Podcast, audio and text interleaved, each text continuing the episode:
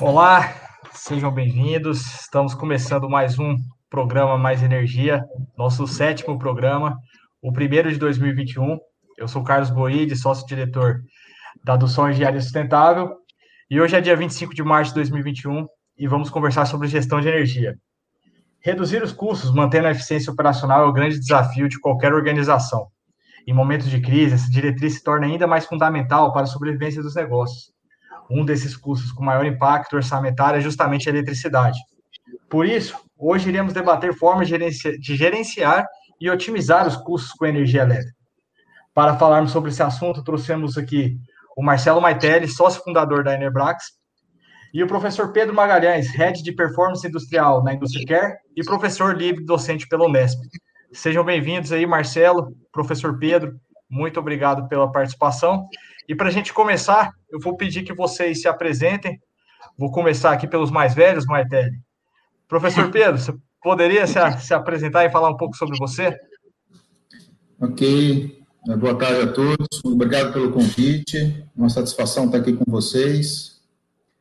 Então, é, a gente tem um trabalho de, na área de eficiência energética já desde o início dos anos 2000, onde começou toda essa questão relacionada à gestão de energia, processo indústria, e nesse, nesse, todos esses anos a gente já conseguiu desenvolver bastante coisa com a, as empresas para poder fazer aí um trabalho de eficientização industrial. Né?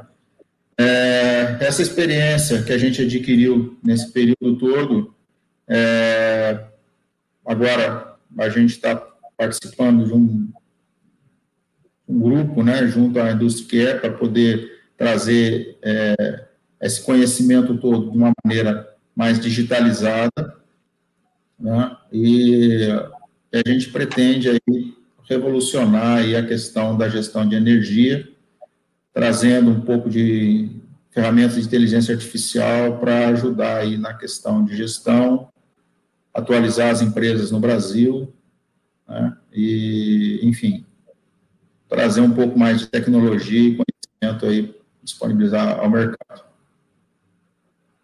Legal, legal. Seja bem-vindo, professor Pedro Magalhães.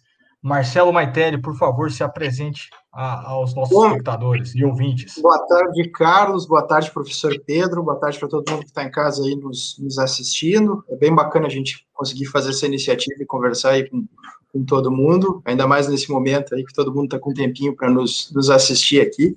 Uh, meu nome é Marcelo Maitelli, eu sou o diretor de portfólio e mercado da Enerbrax, eu também sou sócio fundador da empresa.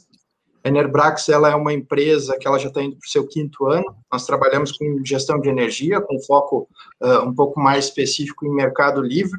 Uh, nosso trabalho é reduzir o custo com energia de grandes consumidores que buscam aí maior competitividade no mercado através de um serviço de consultoria que seja independente, muito focado, muito dirigido para essa questão de resultado financeiro, redução de custo, claro que viabilizando toda a, a segurança que é necessária nesse ambiente de contratação.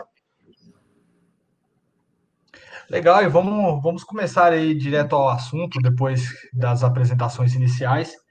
É, hoje a gente vai falar sobre gestão de energia, e para a gente começar introdutoriamente, Marcelo, você poderia falar o que significa, em termos gerais, gestão de energia?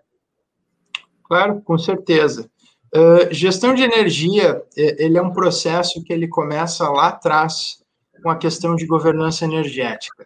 É, eu sei que essa é uma palavra bastante que o pessoal da indústria usa também, mas são as boas práticas em relação à energia. Então, a gestão de energia, ela começa com a intenção de uma empresa em relação a olhar o seu processo de consumo de energia e buscar otimizar ele né, buscar uh, formas de consumir menos energia ou de gastar menos dinheiro com energia. E esse é um serviço que ele é feito baseado em grande parte em inteligência, em conhecimento sobre mercados de energia e sobre técnicas uh, para que realmente se consiga esse tipo de, de, de objetivo junto aos clientes. Uh, muitas empresas têm essa preocupação em relação a olhar seu preço de energia e pensar, pô, isso aqui está caro, posso otimizar meu custo, eu posso otimizar a forma como eu compro energia, a forma como eu adquiro. E é aí que entra uma empresa como a Enerbrax. O nosso trabalho realmente é, é entrar nas empresas, fazer um diagnóstico uh, das, das, oportunidades que essas empresas têm do ponto de vista de otimização de custo uh, com energia, né? Se eu tivesse que fazer aqui uma separação e falasse do real por megawatt, né? Quanto custa uma unidade de energia? Eu diria que de repente a Enerbrax é uma empresa que trabalha mais do lado dos reais, do dinheiro, enquanto a gente tem a IndustryCare, que é uma empresa que também trabalha com essa parte dos reais, mas com um foco maior na parte de eficiência. Então aqui nós estamos entre três soluções complementares, né, se a gente incluir aí também, Carlos, que olham para a mesma coisa, que é a gestão de energia. Eu posso estar comprando energia mais barata, eu posso estar consumindo menos energia, e eu posso estar gerando a minha própria energia também, que também é uma maneira de eu conseguir atender os meus objetivos. Então, é um é conceito muito amplo, é um conceito que ganhou bastante força. Eu acho que durante esse período de pandemia não houve perda uh, da força dessa questão de gestão de energia, muito pelo contrário, né, as empresas elas perceberam que era uma, uma forma muito rápida e muito eficiente de se conseguir um resultado e uma redução de custo, né, uma injeção de, de, de, capital quase que na veia, e muitas empresas acabaram buscando soluções, né, seja através da migração, seja através de geração distribuída, autoprodução, eficiência, né, todos esses componentes aí que fazem parte desse grande processo com resultados muito bacanas que é, que é a gestão de energia. Você falou sobre o custo da, da energia elétrica. Qual é o, o real impacto desse, desse custo no orçamento das empresas? É, pode ser muito representativo, isso é muito dependente do segmento das empresas. Né? Se a gente está falando de um cara que é eletrointensivo, esse custo pode chegar a 50%, 60% né, do, do, do, da participação sobre o valor do produto final, em casos extremos. Mas isso acaba não interessando muito, e mesmo em casos nos quais o valor da energia é pouco representativo, qualquer redução de custo que seja expressiva é um ganho de competitividade que pode ser uh, muito bem capitalizado dentro das empresas. Né? Nós, uh, dentro de diversos projetos de, de, de migração para o mercado livre, a gente consegue obter aí reduções de custo de 30%, 35%, até 40%, mudando a forma como as empresas compram energia. Né? Essa economia, muitas vezes, é uma cifra milionária e é um valor que pode ser revertido para outras iniciativas. Né? Então, dentro de qualquer contexto, de qualquer grande consumidor de energia, seja um consumidor industrial ou comercial, se energia dentro da empresa uma rubrica que tem uh, ocupa bastante espaço dentro do capital que é gasto, realmente se tem algo a fazer e se tem um resultado que pode ser colhido ali uh, enfim, capitalizar dentro da empresa. É, mas tem uma participação muito importante, nós enxergamos, né, muitas vezes até mesmo nas nossas residências, o que tem acontecido com o valor da energia ao longo dos últimos anos. Né, o preço da energia elétrica no Brasil tem subido bastante, muitas vezes por questões que estão fora do nosso controle, algumas outras vezes por uma questão de, de gestão, nem sempre da melhor maneira, do setor elétrico né, que isso vai fazendo com que vários fatores se somem e resultem num preço de energia que vai se tornando cada vez mais, mais elevado, e o consumidor sente isso. Isso a gente percebe aqui do nosso ponto de vista da Enerbrax, que isso gera uma certa aflição e gera bastante drive é, dos consumidores de buscarem iniciativas que realmente revertam um pouco desse aumento descontrolado do valor da energia. E daí a gente, como uma empresa que acaba também não só fazendo essa parte de, de, gestão de energia de mercado livre, mas também integrando soluções, a gente identifica uh, várias maneiras possíveis e direciona as empresas a fazerem o que realmente vai ter o melhor resultado para elas. É, tem cada vez mais uh, surgido casos de empresas que têm interesse nesse tipo de projetos. Uh, o Mercado Livre está muito relacionado também com a questão de sustentabilidade, que é um outro drive importante para as empresas uh, irem a mercado e comprarem energia de fontes renováveis, né, e acho que isso é uma questão que tem ganhado bastante força nos últimos tempos. O Mercado Livre também é um, é um ambiente de contratação de energia, onde você seleciona o seu próprio fornecedor, e isso, uh, pela própria natureza competitiva do negócio, é, é, é muito positivo e muito benéfico, e ele é um mercado que ele está em expansão, não só no sentido de estar tá ganhando novos consumidores, como também ele está baixando o nível de acesso para esse ambiente de contratação, que costumava ser alto, eh, muito mais alto do que é hoje, mas eh, nós temos um nível mínimo de 500 quilowatts, e que esse nível de demanda, a tendência é que ao longo do tempo ele caia e consiga aí cobrir um número cada vez maior de empresas, futuramente até de residências que vão poder se beneficiar desse, desse ambiente de contratação. Então, tudo que é feito dentro de energia é uma injeção muito direta de resultado para as empresas, para as pessoas, isso tem sido muito demandado. E, professor, o, o Marcelo acabou de falar aí que do impacto que a, que a energia elétrica pode ter, e ele citou inclusive as indústrias, onde esse impacto pode ser ainda maior, é, o quão bem é, as nossas indústrias estão utilizando o insumo energia elétrica. É, as indústrias brasileiras, elas são eficientes? Bom, é, a energia elétrica, em geral, ela ela é mal utilizada. Né? No passado, existiam programas de incentivo ao consumo de energia elétrica, lá nos idos de, da década de 80, se incentivava até caldeiras elétricas nas plantas industriais. Tá certo? Aí passou-se um período que é, isso se tornou inviável. Né? Aí entrou o Mercado Livre, né, que você podia comprar a energia no mercado e é, com preços spot, né, de lotes spot, que compensavam você ligar algumas vezes até as caldeiras elétricas. Mas é, isso depende muito da forma que você vai é, fazer essa gestão dos instrumentos que você tem e da mão de obra que você tem disponível na, nas plantas.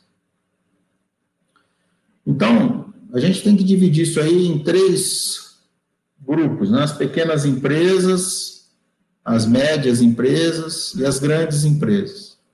As que são mais é, eletrointensivas, né? empresas de grandes consumidores, geralmente a, as empresas têm um sistema mais eficaz, né, para controlar esse, essa, esse consumo, tá? É, mas por conta da questão de produção, né? a cultura da gestão de energia, ela ainda não é bem difundida no Brasil. Então, a, e a energia elétrica é um dos insumos relacionados à parte de energia propriamente dita. Né? É, a gente tem também a energia oriunda da área térmica, né? que em muitas plantas elas é, trazem retorno até, no caso de eficiência, maior do que da energia elétrica.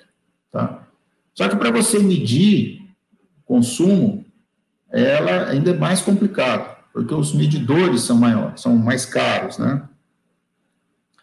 Em geral, a, o consumo nosso, devido à idade do parque industrial, consumo específico, né, quanto você gasta por, por tonelada produzida, por metro cúbico produzido, assim por diante, ele é muito alto, porque o nosso, nosso parque industrial, infelizmente, ele não se modernizou.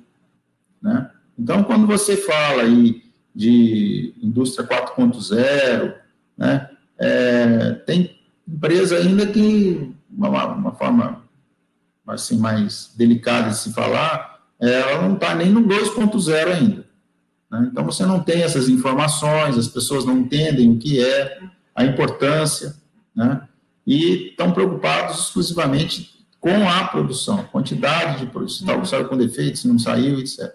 Então, em geral, você tem muita gordura para queimar na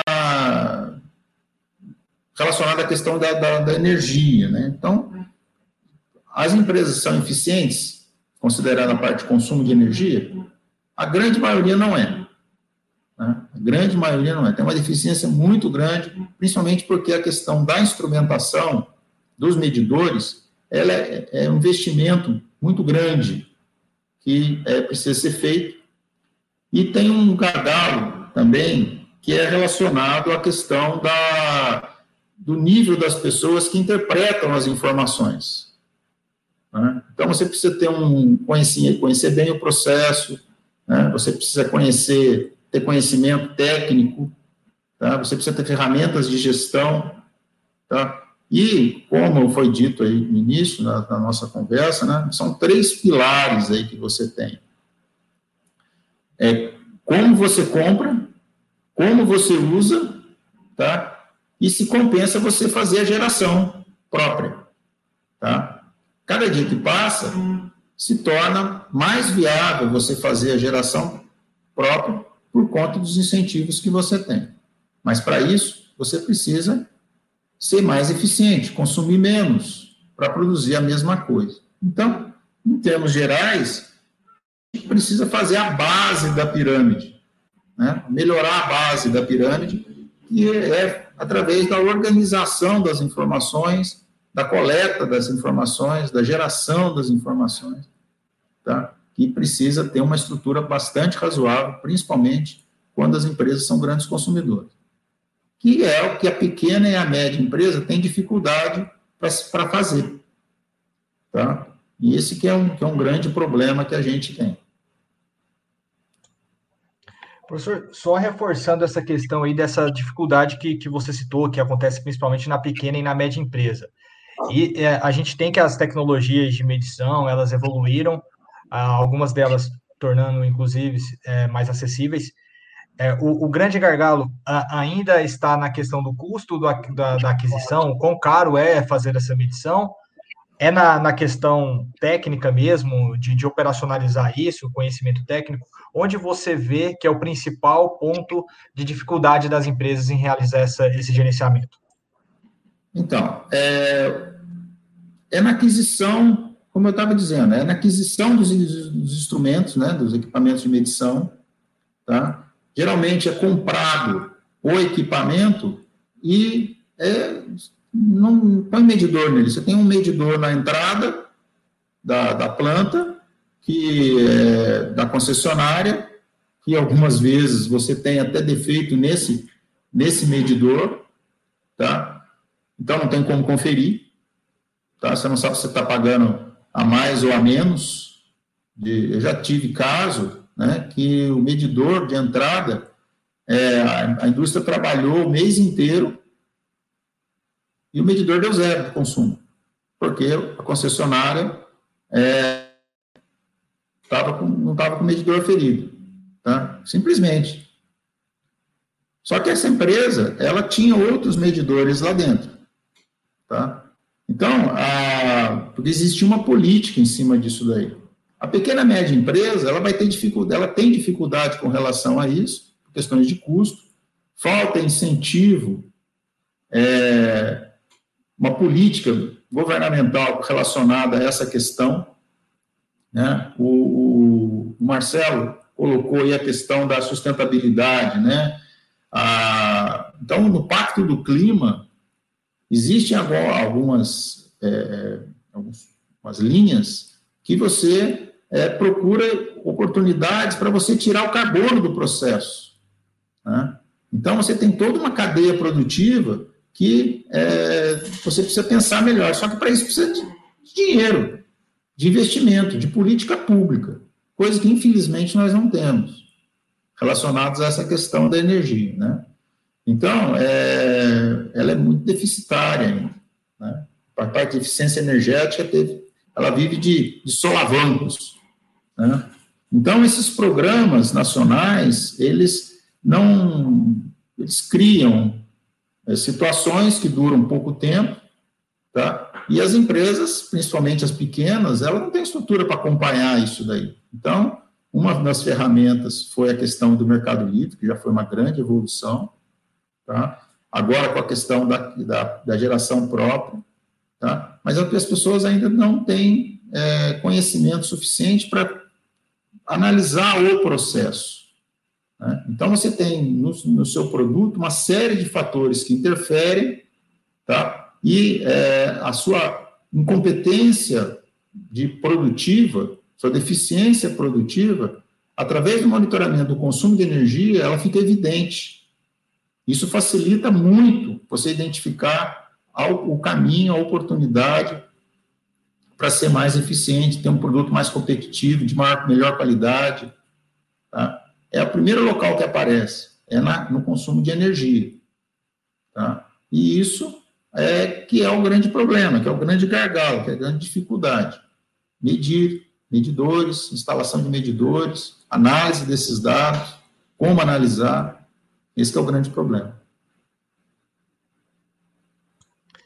Perfeito, obrigado. É, Marcelo, vamos, vamos tentar trazer aqui um pouquinho para a prática agora. É, uhum. Uma empresa que está começando a olhar para isso, Sim. qual deve ser o primeiro passo para quando se fala em gestão de energia? Maravilha. A gente pode começar esse processo de várias formas diferentes, tá? Uh, até eu não sei se o professor Pedro ele, ele concorda comigo, mas por muitos anos as empresas que trabalham com gestão de energia de mercado livre, as empresas de eficiência energética, elas bateram cabeça. Né? Porque, de certa maneira, um negócio influencia o outro. Se a gente vai fazer um projeto de mercado livre e baixa um pouquinho o valor da, da energia do consumidor, o, o, retorno sobre o investimento do cara que está fazendo um projeto de eficiência energética, ele fica mais longo. É, no nosso caso aqui, a forma como, pelo menos, eu enxergo isso, é que eu tenho que concordar que eficiência energética é um tipo de trabalho que faz muito sentido para a indústria, né, por conta daquela máxima que energia mais barata é aquela que não é consumida. Né, então, acho que isso realmente é algo que faz muito sentido, uh, reforçando aquilo que eu tinha dito no início da nossa conversa e que o professor Pedro comentou também, sustentabilidade uh, é, uma, é, um, é um assunto que está com muita força atualmente, né, a gente percebe mais circulação de certificados, eh, de redução de emissão de carbono, conforme protocolos internacionais, GHG, coisa assim. E uma das formas mais rápidas para se atuar em cima dessa questão de sustentabilidade é a questão de simplesmente consumir menos energia né, e fazer projetos grandes e sérios de, de eficiência energética. É, mas realmente essa não é a única alternativa. Eu acho que uma empresa que está querendo começar a olhar a questão de, de, de, gestão de energia, o que ela deve fazer é, é, é buscar parceiros que sejam capazes de orientar ela a respeito dessa questão, né, preferencialmente parceiros que consigam enxergar essa questão de energia de uma maneira holística, né, o professor Pedro ele fez um outro parênteses muito importante, que foi da questão também de, de energia elétrica ser um tipo de energia, né? Nós temos agora um possível crescimento muito importante da questão do mercado de gás no Brasil também, que é um negócio que vai vir com muita força e que também vai causar bastante mudança, vai embaralhar um pouquinho a ordem das coisas aí e realmente vai ser muito interessante para o lado do consumidor, mas é importante que esse cara que está buscando uh, iniciar um processo de gestão de energia, de governança energética dentro da sua empresa, procure um parceiro que consiga enxergar as coisas de cima de maneira holística, preferencialmente de uma maneira independente, né, sem ter nenhum tipo de conflito de interesse dentro desse processo, e consiga realmente uh, uh, ver quais são as soluções que fazem mais sentido e que têm mais aderência. É, eu sempre comento que, pelo menos aqui no nosso lado da Enerbrax, nós não somos uma consultoria de mercado livre, nós somos uma consultoria de gestão de energia. Né, o nosso papel é realmente olhar caso a caso e identificar o que faz mais sentido para os clientes e apoiar deles como um parceiro confiável no direcionamento para a solução que vai ter uma melhor aderência, que vai trazer um melhor resultado. Seja isso autoprodução, seja mercado livre, seja eficiência energética, é olhar e realmente trabalhar dentro de um grupo de empresas que consiga atuar muito bem, cada uma dentro da sua área de especialidade.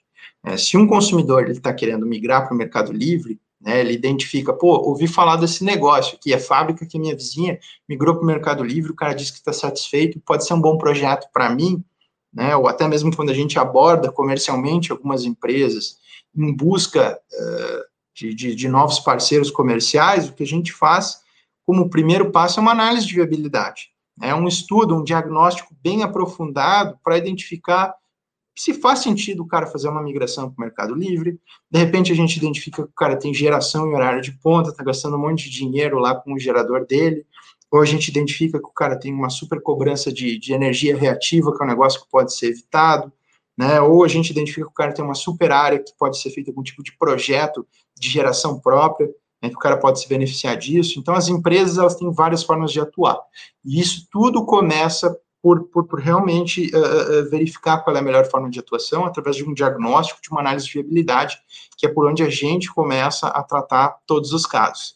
Cada caso é único, né? Não tem, eu acho que vocês concordam comigo dentro das especialidades de vocês que não tem uma fórmula pronta uh, para esse tipo de, de gestão, né? Embora algumas empresas vendam isso como uma fórmula pronta, não é. Eu acho que um dos grandes diferenciais das empresas que atuam de maneira muito aprofundada e muito séria nisso é realmente essa capacidade de, de tratar os clientes de uma forma customizada, entendendo que cada caso é um caso diferente e fazer um estudo específico para cada perfil de consumo, para cada perfil de cliente, para cada segmento de atuação, né, que acredito, principalmente para o pro professor Pedro aí na Industry Care, é, é, é muito crítico, né, qual é o, o, segmento de atuação do cara, se é uma metalúrgica, se é uma empresa que trabalha fazendo painéis de madeira, se é um, enfim, né, de, de todos os segmentos industriais, cada um tem suas próprias características. Uma coisa é, é, é certa, tá, sempre tem o que ser feito, é, e sempre dá para se identificar algum tipo de melhoria, dentro do que é possível para cada empresa. É, então, realmente, o que a gente precisa é de um olhar bem crítico sobre o perfil de cada empresa e atuar de uma maneira muito transparente junto aos clientes para mostrar para eles o que, que realmente serve e o que, que não serve. Legal, e o Marcelo citou aí a questão da, da eficiência energética, da, a importância de, de, caminhar junto com a gestão de energia, como elas são complementares, complementares é, e não antagônicas. E, professor Pedro, quando a gente fala em eficiência energética, eu vou, vou repetir a mesma pergunta que eu fiz para o Marcelo, mas agora para eficiência. Por onde começar? Bom, é, como a gente brinca, né, falando da questão da eficiência energética, é do portão para dentro. Né? Onde a gente começa? Você começa do portão para dentro. Né? Então, é, a questão da, da compra ela é fundamental, como aí o Marcelo falou. Tá? Se você tem uma, uma, um viés mais ecológico, mais sustentável, para ajudar a imagem da empresa, se o seu cliente é, exige uma pegada de carbono menor, né, porque ali dentro da cadeia de, produtiva dele, ele precisa trazer o certificado de quanto se emitiu de CO2 equivalente naquilo ali, naquele produto. Por onde você começa? Do portão para dentro. Tá? Então, a, você precisa identificar quais são os seus maiores consumidores, como ele trabalha, tá? quais são os insumos que ele consome ali, fora matéria-prima? Como é feita a, a gestão dessas informações. Tá? O maior problema é a gestão das informações. A maioria das informações ela está no papel. Tá? Então, você precisa de uma planilha eletrônica para passar as informações para lá, para alguém analisar com atraso. Sempre você tem um espelho retrovisor olhando o que está acontecendo lá para trás. Tá? Então, você não tem poder de atuação. Sempre alguém fez uma besteira. Tá? Então, você precisa fazer o quê? Começar a acompanhar o que está acontecendo em tempo real. Para você poder atuar, para você controlar o que está sendo feito. Você precisa de um histórico. Né? Então, essas informações, elas são valiosas, muitas vezes, muitos detalhes que interferem, elas estão na cabeça de pessoas, e essas, elas não estão nem no papel, procedimentos, documentação. A digitalização da informação ela é fundamental. Como você acessa informações em painéis de gestão à vista, do que está acontecendo, ferramentas para você fazer a, a, a, a, tomar a ação, ela é fundamental. Isso está baseado em informação. Quem tem informação tem o poder. Se você não tem informação, você não tem poder nenhum. Tá? E você precisa medir. Quem mede, gerencia. É, é, é, gerencia. Tá certo? Então, agora, é, para você medir, você precisa definir o que para você é importante. Para você definir, você precisa conhecer o que está acontecendo ali dentro. sem conhecimento, você não gerencia nada. Então, é um ciclo. Tá? Você precisa definir aonde eu vou medir, como eu vou medir, assim por diante.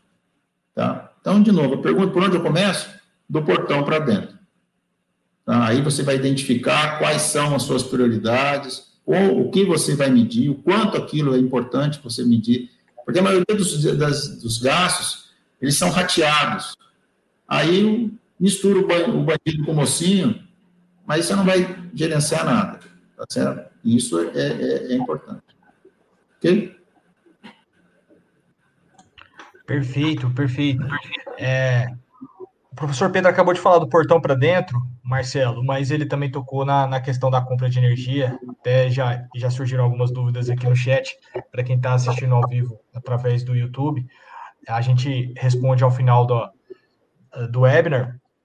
Mas, Marcelo, falando sobre a aquisição de energia, é, como que a gestão de energia atua especificamente nesse ponto?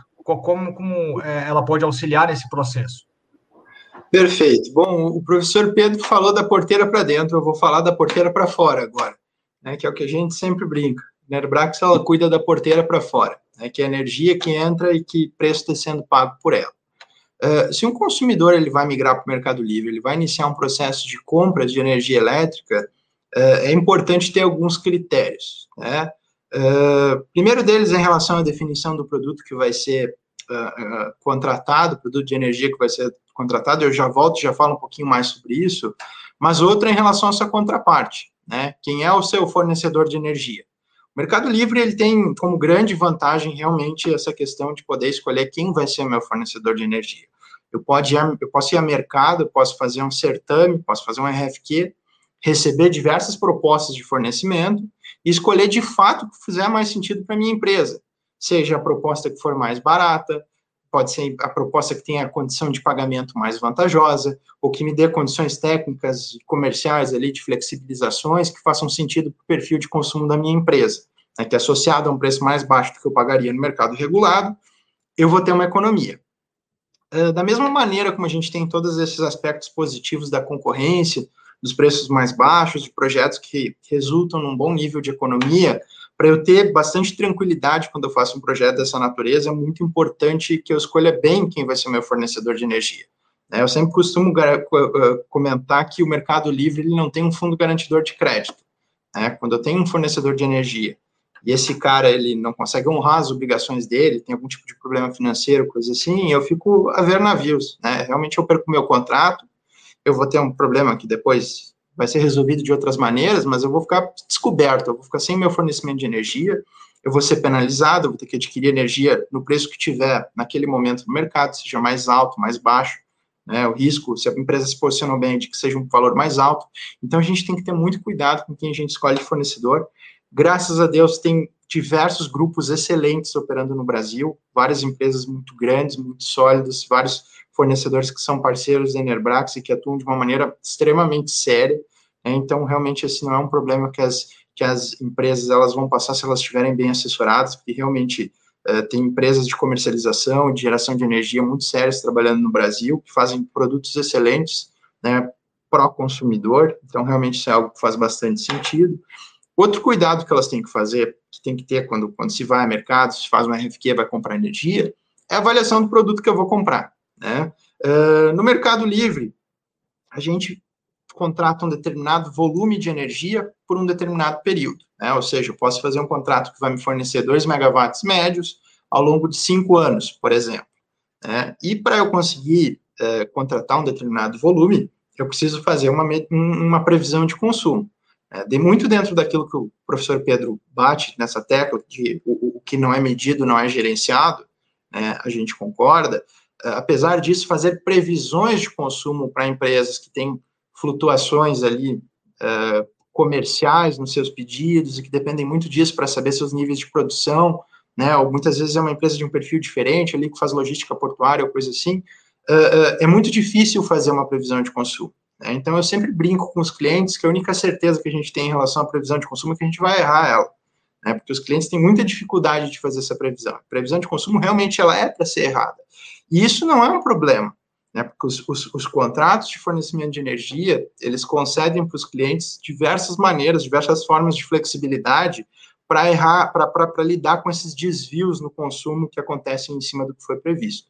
Né, nós podemos ter uma flexibilidade mensal, nós podemos ter uma modulação de contrato, né, que é como ele se comporta ao longo do dia, isso se tornou muito importante depois que surgiu aquele conceito do PLD horário, né, que o preço spot agora no Mercado Livre ele é aferido diariamente para as 24 horas do dia seguinte, né, isso faz com que exposições sejam valoradas de uma maneira diferente, né, então modulação é um, é um, é tema que ganha bastante força dentro dos contratos de fornecimento, mas tem uma série de, de, de, de mecanismos que podem ser utilizados dentro dos contratos de fornecimento para a gente ter exatamente o resultado que a gente necessita.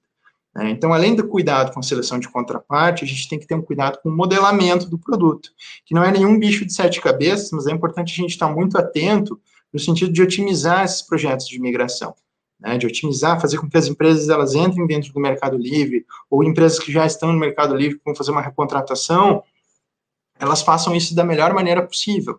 E tenham um contrato que, além de trazer uh, todo o benefício do mercado, a redução de custo, a previsibilidade de despesa, né, o, custo único ao longo do dia, muitas vezes poder, produzir em horário de ponta com um valor mais baixo, além de ter todos esses benefícios, eles também vão ter segurança na operação deles. Eles não vão ter exposições, não vão ter sobras de energia, né, vão conseguir ficar dentro dos seus contratos cobertos e seguros e, e, e se sentindo muito bem em relação a isso. Tá? Então, acho que realmente, uh, quando uma empresa ela vai comprar energia, ela tem que estar com os olhos atentos em relação ao negócio que ela está entrando e de que maneira ela está entrando. Bom, falamos agora da porteira para fora, tínhamos falado na porteira para dentro. É, quero, quero voltar, na verdade, avançar um pouquinho na questão de, de eficiência energética, para a gente já partir para a nossa parte final, que são as oportunidades a, que a gente pode gerar a partir dessa, dessa gestão feita de forma adequada. É, o, o Marcelo pontuou bem aí a, a dificuldade de, de fazer previsão de consumo de energia, eu acho que isso reforça mais ainda um ponto que, que você tinha trazido, professor Pedro, que é a questão do monitoramento em tempo real da energia, do consumo. É, eu queria que você falasse quais são as oportunidades que a gente pode encontrar a partir desse monitoramento de dados, desse, dessa coleta de informações em tempo real é, sendo bem feita. Bom, é, com relação à questão aí que o Marcelo acabou de colocar, da compra de energia em determinados horários, fatores diferentes, né? Sem monitoramento não tem como você conversar, vai deixar um coitado do Marcelo louco, né? Então, porque como é que ele vai fazer a previsão de compra em um determinado horário, se você não sabe quanto você vai gastar naquele horário? Tá certo? Então, para isso, você precisa ter a sua curva de consumo, tá? Você precisa ter informações de produção, programação de produção, ferramentas para se fazer essa, essa, essa programação, modular. Né? Ele falou a questão da modulação da compra da energia. Tá? Eu vou falar de um negócio chamado modulação fabril, que é a mesma coisa. Entendeu? Então, você, você vai se programar, você vai saber, em cima da sua linha de base de consumo, para uma determinada produção, para um determinado produto, tá certo? Quanto que estava previsto gastar naquele no horário, você pode a, a, ajustar a compra e a programação de produção em função dessas informações, tá? E tudo isso, muitas vezes, utilizando seus próprios equipamentos. Tá? Então, projetos de eficiência energética, por exemplo, você, ah, projeto de eficiência energética é troca de motor, troca de equipamento do antigo para o novo tecnologias mais, mais atuais. Tudo bem, também. Né? Mas se, você. É, é, isso é o básico. Mas você tem muito, muitas ações que não têm investimento. São ações de informação baseadas em é, boas práticas. A gente já tem diversos casos é, é, que, através de boas práticas, você teve benefícios enormes com investimento zero, com retorno a curtíssimo prazo. Tá? Para isso, você precisa conhecer o processo. Então, isso são as, essas são as vantagens da boa gestão. Né? Mas só que para isso você precisa ter o quê? De novo, medição, conhecer o processo, conhecer os fatores que influenciam, tá? Para com aquela característica que você tem, com aquele parque que você tem, obter o máximo que você consegue, tá? E a partir dali você fazer as modernizações com equipamentos mais eficientes, né? De, que consomem menos, tá? Então, essa aí seria as, as, seriam as grandes oportunidades que a gente identifica. Casado com o que o Maitelli colocou aí, né? que é a questão da compra de energia em determinados horários. Se você não mede, você não, não gerencia, você não consegue comprar bem.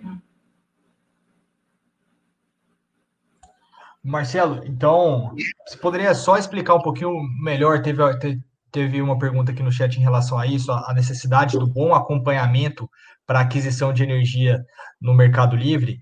É, uhum. Poderia explicar para a gente como, então, esses dados também servem de, de inputs para essa negociação de bons contratos no Mercado Livre? Ou, ou seja, até num, num, numa migração, se, se for o caso?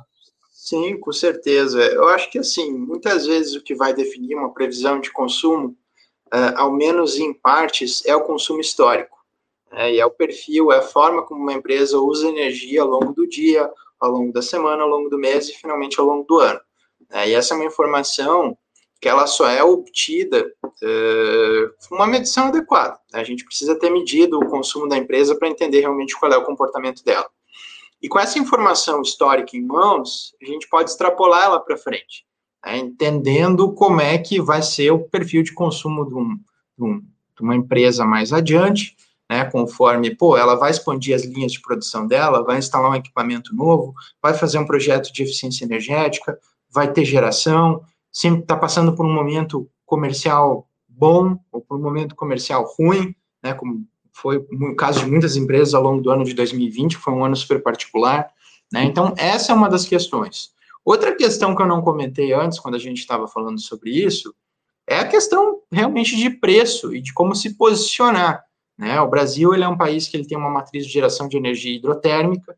Né? O preço de energia no Brasil ele é muito volátil, ele é altamente dependente uh, do, do, regime de chuvas e de afluências, né? principalmente na, na, região sudeste, que concentra uma parte grande da, da capacidade de armazenamento de água no país.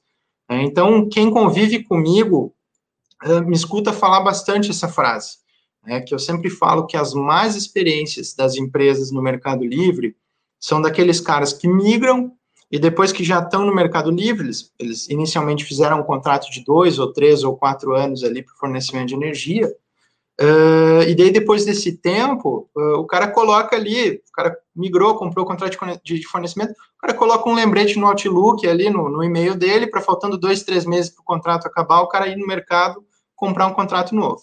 É, esse cara está fazendo a coisa do jeito errado. É, porque o Mercado Livre é, um, ele é, um, ele é um ambiente de contratação que ele te permite atuar em qualquer momento.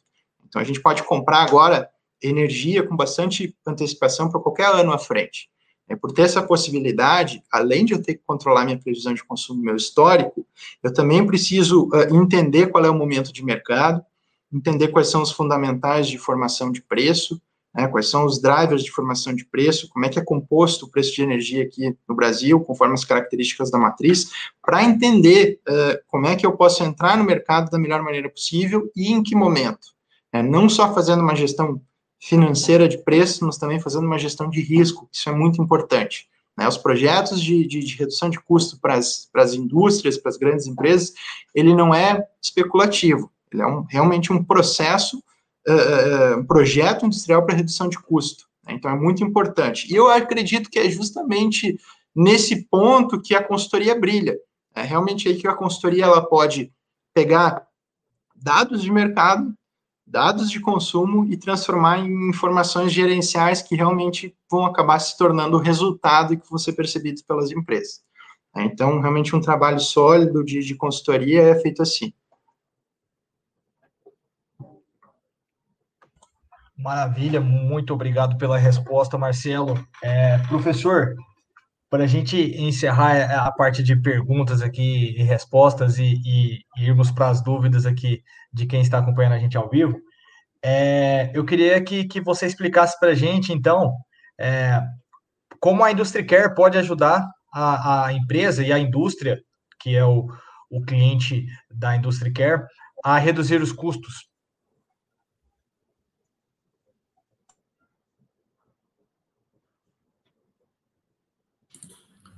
Esqueci de ligar o microfone. Identificando essa lacuna que a gente comentou aqui em relação à da gestão, relacionado ao investimento é, necessário para a compra dos, dos medidores, a Induscare, ela tem como linha fazer a instalação de todos os medidores e sensores necessários para você fazer a gestão de, de energia e produção na, na sua planta industrial, tá? É, ela trabalha com toda a rede de informações, ela trabalha com uma rede própria, ela instala. Se você tem informações no, no, no seu processo e você já trabalha com ela, em parte ou completamente, ela também aproveita essas informações, trata essas informações tá, em sua plataforma, utilizando ferramentas de inteligência artificial, tá? para poder, junto com a planta, com os técnicos da planta, tá? identificar oportunidades de ações de eficiência energética e, com isso, financiar a digitalização das indústrias, com isso, a, a, inserindo a indústria 4.0 nessa, nessa planta industrial. Tá? Então, é, foi através dessa, dessa lacuna que a, a indústria achou um nicho de mercado interessante tá, para poder desenvolver, tá, principalmente relacionado à parte de tratamento de informações. Então, você, tem, você vai montar um Big Data, você vai montar uma história, tá, que foi o que o Marcelo colocou, histórico, tá, e baseado nesse histórico, fazer as previsões, ajudar na, na, na gestão de informações, tá certo? É, é, enfim, cobrir essa lacuna que falta para você ser mais eficiente, tanto no consumo de energia elétrica, como também relacionado à sua parte de produção. Tá? As informações que estão perdidas aí dentro da planta, tá? essas informações elas vão ser digitalizadas e vai ter uma plataforma para acesso das, das pessoas para tomar, ajudar a tomar as decisões. E, Maitele, como a Enerbrax pode ajudar as empresas a reduzir os custos?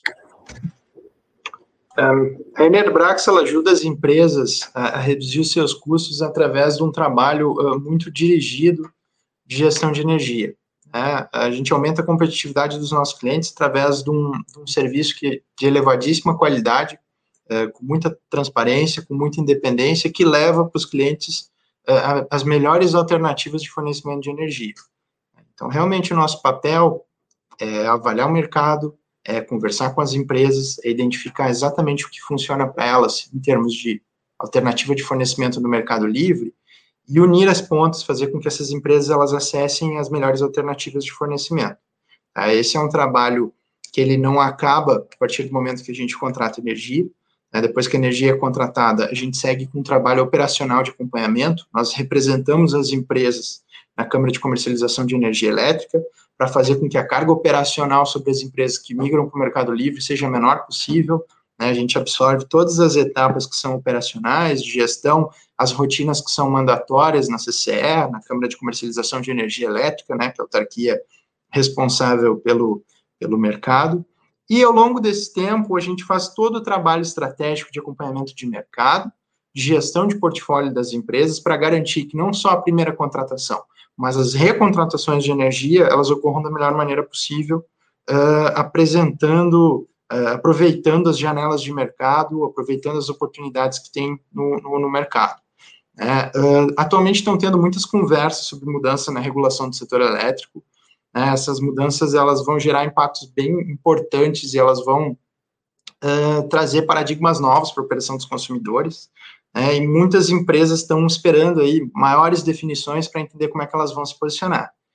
Nós aqui na Enerbrax não. Né, a gente já está começando o ano com uma série de mudanças aí na estrutura do nosso serviço, a gente já está digitizando uma série de processos, a gente está abrindo linhas de negócio novas para garantir para os clientes que a gente é capaz de atender eles em, em, em todos os níveis. Né? Assim, em termos de gestão de energia de mercado livre, a gente tem um, um serviço que ele é muito entusiasmante, modéstia à parte, né? que é uma oferta de consultoria que agrega tanto resultado financeiro quanto muita proximidade aos clientes.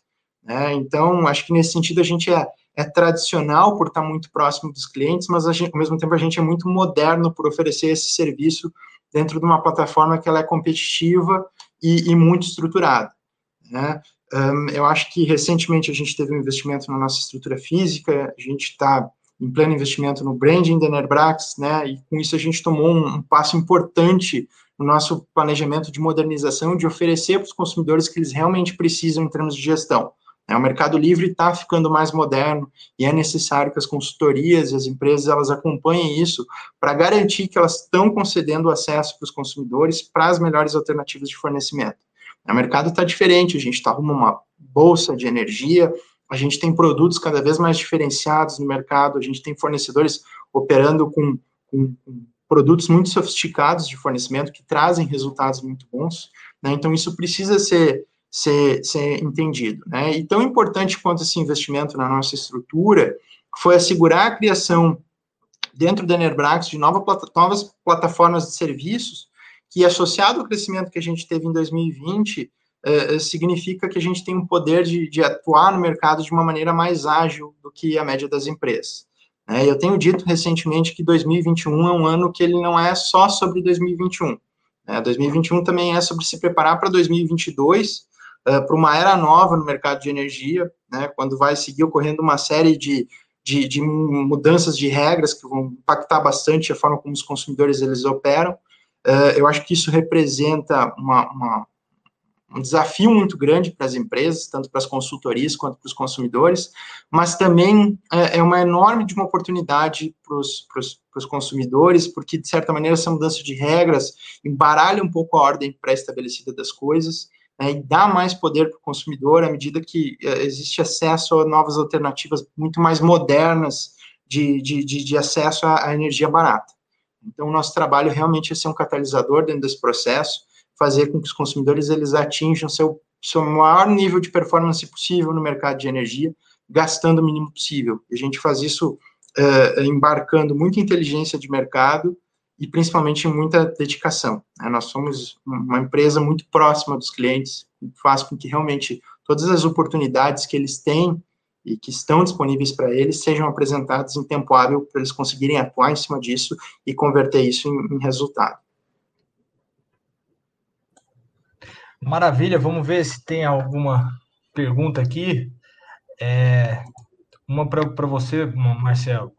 É, o, Glades Bordin, ele pergunta se um consumidor com demanda contratada de 400 kW se para esse consumidor é vantajoso aumentar a demanda para ele atingir ali o, limite mínimo de 500 kW para migração é, para o Mercado Livre na condição de consumidor especial. Perfeito. Bom, em primeiro lugar, queria agradecer aí a presença da, da professora Gladys aqui no nosso stream. Eu conheço a professora Gladys, tive bastante contato com ela, também uma profissional muito competente dentro do mercado. Uh, a questão de demanda de, de, de, de de 400 para 500, ela pode ser feita. Isso é avaliado em muitos casos isso ocorre. Né? Muitas vezes isso ocorre, inclusive, quando o consumidor ele tem uma demanda contratada uh, abaixo de 400, pode ser 300, em muitos casos 350, porque demanda é algo que naturalmente já é um componente barato do custo de, de, de energia das empresas, e uma empresa que vai migrar nessa categoria, ela vai se migrar como consumidor especial. Ou seja, ela obrigatoriamente vai ter que adquirir energia de fonte incentivada. Seja incentivada que te dá 50% de desconto nas tarifas de demanda, ou seja incentivada que te dá 100% de desconto nas tarifas de demanda. Ou seja, muitas vezes esse aumento de demanda, embora eu tenha que pagar uma potência que eu não estou utilizando, acaba se pagando, porque além de eu ter o desconto, eu vou estar tendo uma energia mais barata. Né? E essa soma final dos fatores faz com que ocorra economia. Então, não só é possível fazer isso, né, e as distribuidoras elas aprovam, como muitas vezes é altamente vantajoso fazer essa mudança para que viabilize o acesso ao mercado livre. Legal. Recentemente a gente teve até um, um cliente em, em, parceria, Marcelo, que, que fez essa, exatamente esse movimento, né? E aí envolveu o um projeto de autoprodução, um projeto mais completo, mas o movimento inicial foi exatamente esse. Perfeito, perfeito, Carlos. Realmente isso é algo que é muito comum. Foi comum nos últimos anos, a gente teve um boom de migração ali nos anos de 2015, 2016, né, por uma questão econômica ali, baixa demanda, o preço de energia ele caiu muito. Isso fez com que muitas empresas buscassem o Mercado Livre como uma alternativa rápida de redução de custos, né, para reduzir ali, seus custos em 30%, 40%. É, e naquela época foi uma época muito interessante porque mudou um pouco o perfil do mercado. Né? O Mercado Livre ele, ele é um, um, ambiente de contratação que, que, concentra grande parte do PIB industrial. E naquela época, as pequenas empresas lá, sempre dou o mesmo exemplo, lá, pô, a metalúrgica da família de seu João, que está há 60 anos lá no interior de São Paulo, ninguém nunca tinha batido na porta dele, bateram para oferecer Mercado Livre. É, então, teve vários casos no passado, ainda tem até hoje, de empresas pequenas que se adequaram para fazer a migração e que foram grandes projetos, excelentes projetos, e que, de certa maneira, eu acredito que é algo que tem colaborado para ajudar a indústria num, num, num, ambiente tão hostil quanto é a economia no Brasil. Né? Legal, legal. É, vou pegar mais uma pergunta aqui. Essa está talvez não diretamente relacionada, mas eu vou passar essa para o professor Pedro, do Carlos Avis é, da experiência que temos em projeto, instalação e testes de micro-redes para ilhamento e ressincronização com a rede, e com esta, a gestão e resposta à demanda. É, o que, que a gente pode dizer aí pra, sobre eu, essa, eu, essa, esse ponto de resposta à demanda? Eu posso Quer falar, falar Marcelo? Resposta à demanda, se o professor preferir, senão ele pode tocar, não tem problema. Pode falar, Marcelo. Sobre a resposta à demanda, é, começou como um projeto piloto que, que aqui no Brasil, né, que abrangia só a região Nordeste. Né, agora, essa questão de resposta à demanda está expandindo para todo o território nacional. Uh, é um, uma questão muito interessante, né, porque resposta à demanda, basicamente, é a gente fazer o, o contrário do que é feito. Né, em vez da gente aumentar a geração, a gente reduz a carga através de um programa uh, do governo que, que, que, realmente estimula as empresas a fazerem isso, porque elas são compensadas.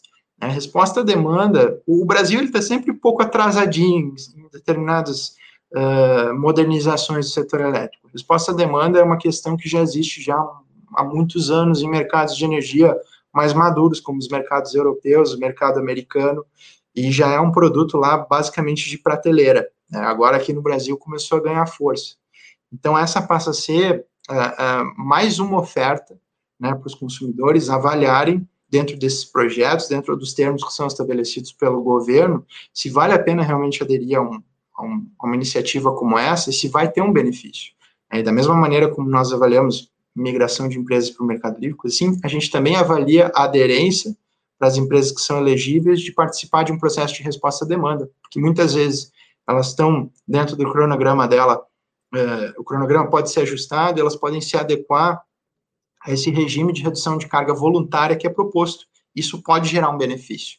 É um produto muito interessante, tanto do, do ponto de vista do cliente, quanto do ponto de vista do, do, do sistema, né, que não precisa aportar novos recursos para geração e faz com que a carga diminua. Tem toda a questão de sustentabilidade também envolvida nisso.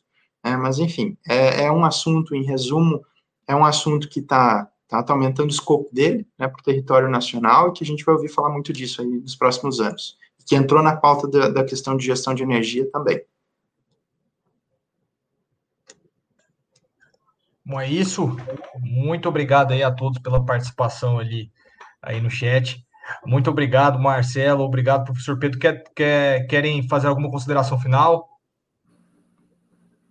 Eu gostaria de agradecer aí ao convite, a participação muito importante a gente ter essa oportunidade aí para a gente poder debater um assunto interessante que foi deixado de lado durante muitos anos, né?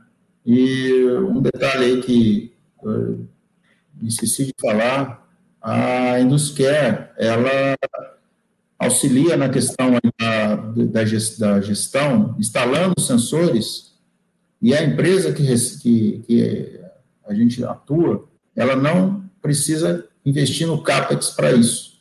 A Indusquer assume tudo isso, tá? facilitando, assim, com que essas informações sejam adquiridas, reduzindo o investimento necessário por parte da empresa.